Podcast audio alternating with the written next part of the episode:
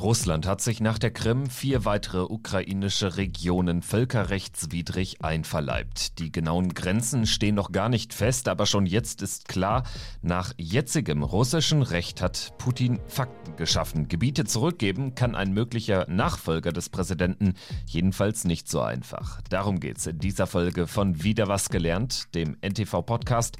Alle Folgen können Sie auf allen bekannten Podcast-Plattformen hören, sowie auf ntv.de und in der NTV-App.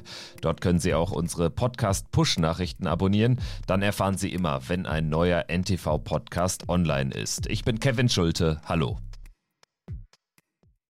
Cherson, Saporischia, Donetsk, Luhansk. Diese vier ukrainischen Gebiete sind neuerdings Teil von Russland. Das behauptet jedenfalls der Kreml nach den illegalen Referenten in den besetzten Gebieten Ende des letzten Monats. Nach dem Völkerrecht sind die Annexionen der Russischen Föderation allerdings unwirksam und illegal. Wie sich Russland auch dreht und wendet, die einverleibten Gebiete sind offiziell weiterhin ukrainisches Staatsgebiet. Zwar steht auch einen Monat nach den Abstimmungen nicht fest, welche Grenzen die vier Regionen nach russischer Lesart haben, doch eines ist klar, Präsident Wladimir Putin hat mit den Einverleibungen mutmaßlich auf Jahre und Jahrzehnte Fakten geschaffen, erklärt Militärexperte Carlo Massala von der Bundeswehr-Universität München im Stern-Podcast Ukraine die Lage. Putin bindet damit seine sämtlichen Nachfolger an eine territoriale Situation.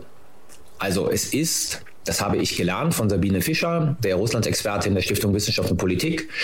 Es ist gemäß russischer Verfassung zwar theoretisch möglich, aber praktisch fast unmöglich, Staatsgebiet Russlands wegzugeben. Also indem Putin das jetzt sozusagen inkorporiert, bindet er sämtliche Generationen von russischen Politikern, die an dieser Spitze des Staates stehen werden, an diese territoriale Annexion, die hier äh, erfolgt ist. Sabine Fischer von der Stiftung Wissenschaft und Politik, die wird von Massala zitiert, sieht in den illegalen Annexionen einen Zitat, extremen Akt der imperialistischen Aggression. Friedensverhandlungen mit Russland unter Putin seien unmöglich.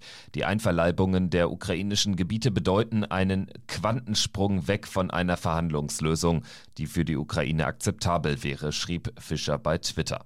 Der russische Föderationsrat hat nur wenige Tage nach Putins Entscheidung Anfang Oktober einstimmig die Annexion der vier ukrainischen Gebiete abgesegnet.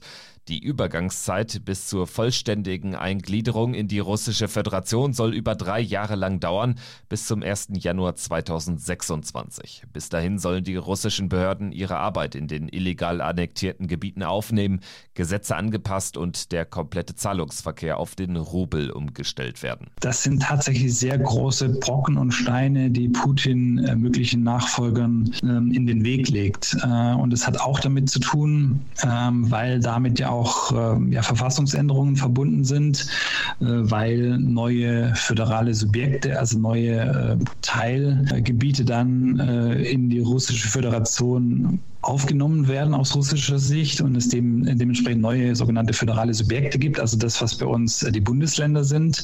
Und das wird, wird eben in der Verfassung festgehalten, weil dort ähm, jedes einzelne Bundesland, jedes eine, einzelne föderale Subjekt ähm, äh, festgelegt ist und, und, und aufgezählt ist. Das heißt, es müsste dann eben eine größere Form von Verfassungsänderung geben. Das war Fabian Burkhardt, er ist wissenschaftlicher Mitarbeiter am Leibniz-Institut für Ost- und Südosteuropa-Forschung in Regensburg und er ist Fachmann, wenn es um die Verfassung der Russischen Föderation geht. Russland will die Bürgerinnen und Bürger der illegal annektierten Gebiete in der Übergangszeit bis 2026 formell zu russischen Staatsbürgern machen. Und obwohl die Ukraine und der Westen das natürlich nie akzeptieren werden, müssen sich die Menschen in Cherson, Saporischia, Donetsk, Luhansk, solange Russland die Gebiete besetzt, wohl auch an gewisse Regeln halten, um überhaupt noch in ihrer Heimat leben zu können und nicht als Ausländer im eigenen Staatsgebiet zu gelten.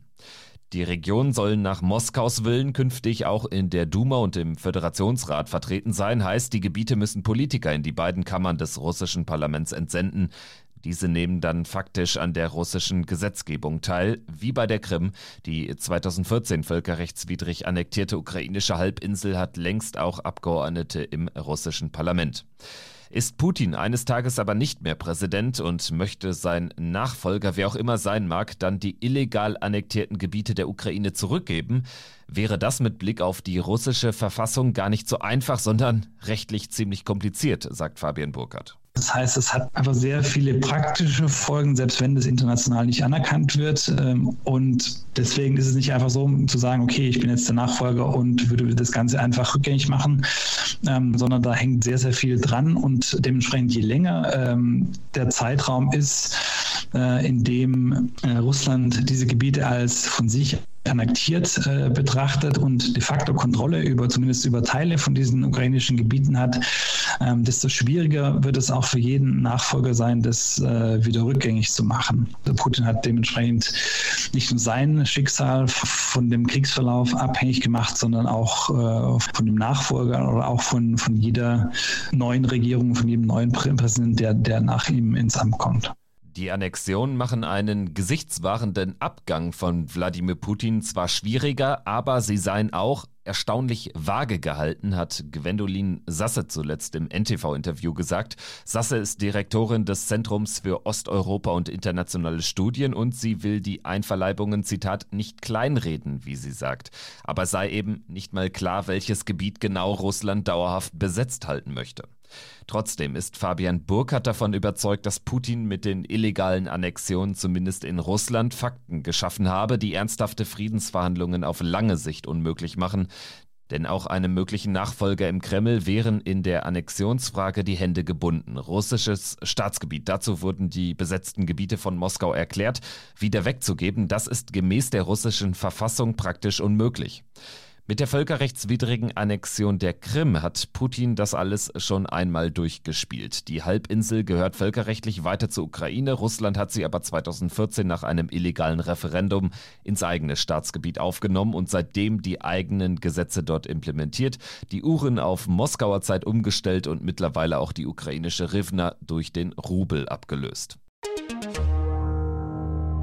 Das war wieder was gelernt zur Bedeutung der illegalen Annexion Russlands in der Ukraine. Danke fürs Zuhören und bis zum nächsten Mal.